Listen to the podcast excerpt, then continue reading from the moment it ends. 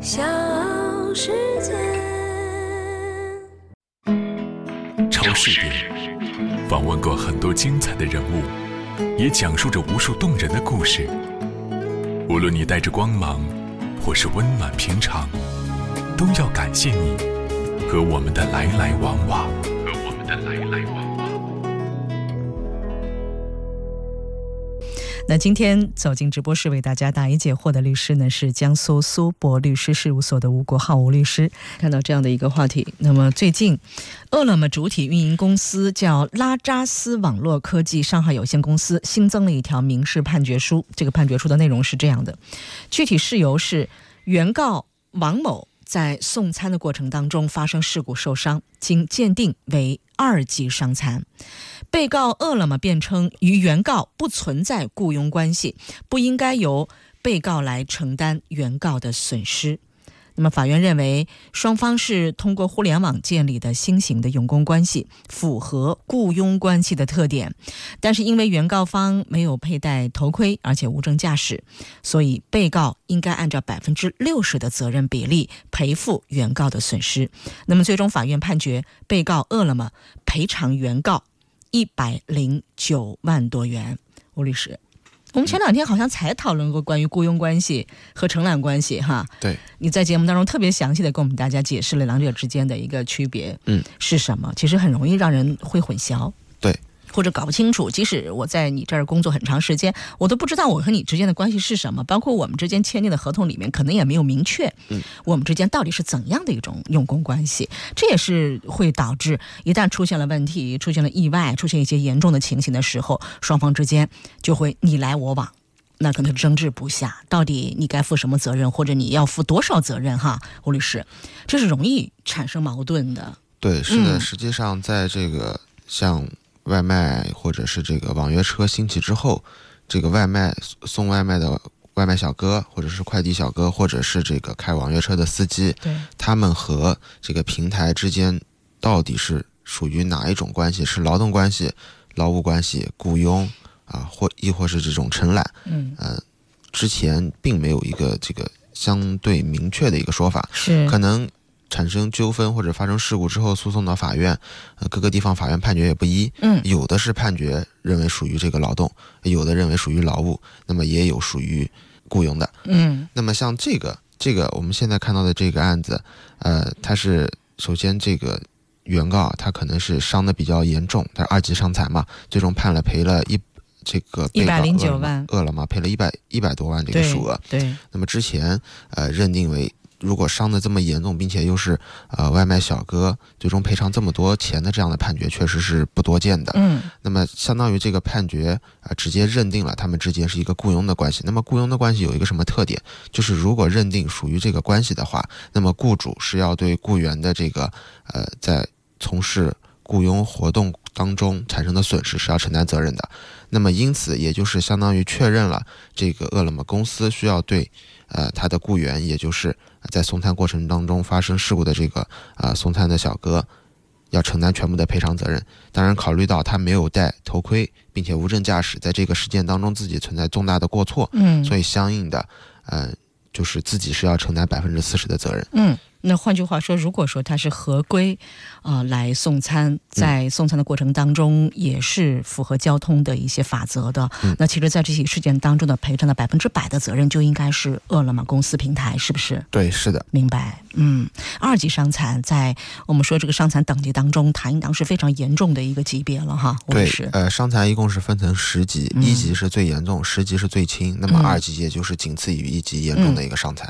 哦，这个法院的一个认定哈，这里可能也是这件事情哦、最终给到的一个结果的一个焦点所在了哈。吴律师，也就是法院认为双方是通过互联网建立的新型的用工关系，符合雇佣关系的特点。吴律师，我们上一次在节目当中特别提到雇佣关系哈，它的一些特点，它的一些呃法律属性，包括在实务当中哈，我们到底该怎么样去明确彼此之间的一种关联？它是属于雇佣关系，能不能在今天正好这个案例哈，呃，通过这个案例再来给我们大家来说一说这个雇佣关系它的一个啊、比较显著的特征，或者我们在判断两者之间的一个关系的时候，我们很能够很明确的推导出它就是雇佣关系，而不再有一些模糊的认知。嗯，嗯吴律师，呃，是这样的，其实，呃，通过这个新闻也可以看出来，法院实际上并没有直接认定他们就是一个呃雇佣关系，嗯而是说他们是通过这个互联网建立的新型用工关系，符合雇佣关系的特点。是那也就是说，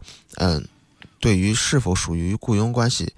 是否直接建立的就是雇佣关系，嗯，不管是从他们签订的合同，或者是这个用工的形式上来看，可能还是存在一定争议的。那么，什么叫呃雇佣关系呢？嗯，通说来讲，就是这个雇主要求这个雇员啊完成。给他指派一定的工作，那么雇员利用雇主提供的一些生产材料去做这些工作，那么并不是以最终这个呃工作做完的一个结果作为一个交付的标的，而是呃完成工作的这个过程是一个主要的考量因素啊、并且雇员要使用到这个雇主的一些生产提供的生产工具，呃。这个雇佣关系，并且还存在有一定的人身依附性啊、也就是说是雇员呃雇主是可以指派这个雇员做一些他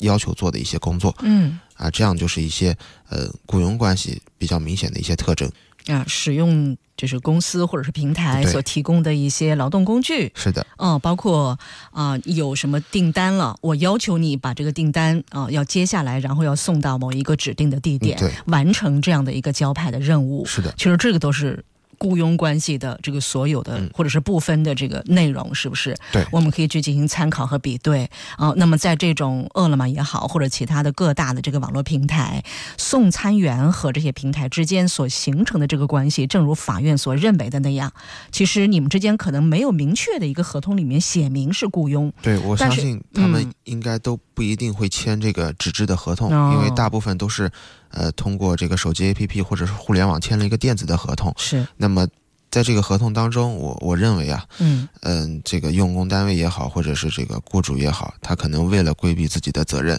肯定是不会出现类似雇佣啊，或者是劳动这样的字样嗯啊，，肯定就是双方说建立了一个合作关系。嗯，那么法院啊也是通过这个综合考量他们工作的一个模式，那基于这个互联网建立的新型的用工关系，认定更符合啊、雇佣关系的一个特点，嗯最，终认定双方确实存在一个雇佣关系。我有一个疑问哈，就是嗯雇佣关系和劳动关系之间，我们我们前面有一期节目讲的是雇佣关系和承揽关系哈，嗯这两者关系的一个区别，其实是相对来说我们是好去理解它的。嗯但是刚才吴律师特别提到雇佣关系，尤其是这起案例当中，法院又认为它是符合雇佣关系的特点的。嗯那么雇佣关系结合您刚才跟我们所呃传递的雇佣关系什么样的法律概念或者法律特征是属于雇佣关系？那么我的一个困惑就在于，雇佣关系和劳动关系之间，它是有些重合性的。我的困惑就是这两者之间，他们的一个本质区别又在哪里？你看，像呃饿了么和或者其他的一些网络平台和送餐员和快递员之间形成的这种用工关系，它可能是稳定和长期的。对啊，我交办给你的事情你去完成，啊，然后你工作时间也不是你想来就来，或者你不是说你可以到其他的公司还去做这个兼职或者怎么样，这都都是不允许的。你只能在我这里工作，你只能为我提供服务，你只能在早上八点或者到这个下午的五点之间。啊、你你不能够脱岗，你在这个岗位上面你要完成多少单任务，这个和劳动关系好像似乎是有那么一些相似性的。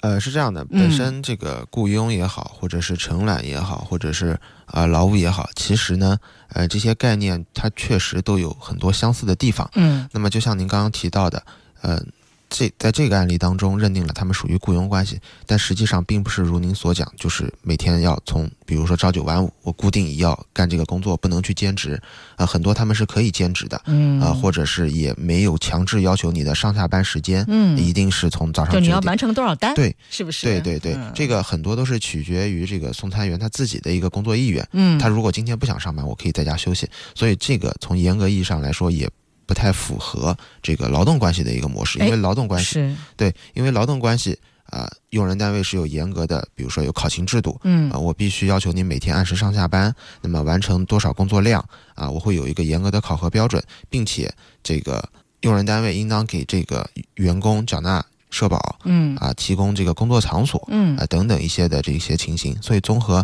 来看，这个外卖员和公司之间可能更符符合这个用工关系的特点。也就是说，这个雇佣关系和劳动关系之间，其实它是还是有一些这个呃用工形式上面，对，或者用工内容上面，或者两者这个关系上面的一些不同的。是的，啊，我们所呃理解的，如果是认定为劳动关系，是在这样的本起意外事件当中，其实劳动者受到的保障会更强，对，或者是倾向就会更大。是呃，但是我们我们在分析了劳动关系和雇佣关系的不同的这个法律概念或者法律定义之后呢，认为其实劳动关系成立还是不充分的，嗯是吧，吴律师哈对？他这个雇佣关系呢，它可能更灵活一些，对，它是用的，工相对来说的话，它没有那么多的限制。是它不像稳定和长期的那种用工形式，就是劳动关系，呃，它有很多的一些条件所限，是吧，吴律师？所以这里面，呃，即使你们彼此之间没有一个呃确定的关系的在合同当中的体现，但是至少你心里面要有数，就到底你和这个用工单位之间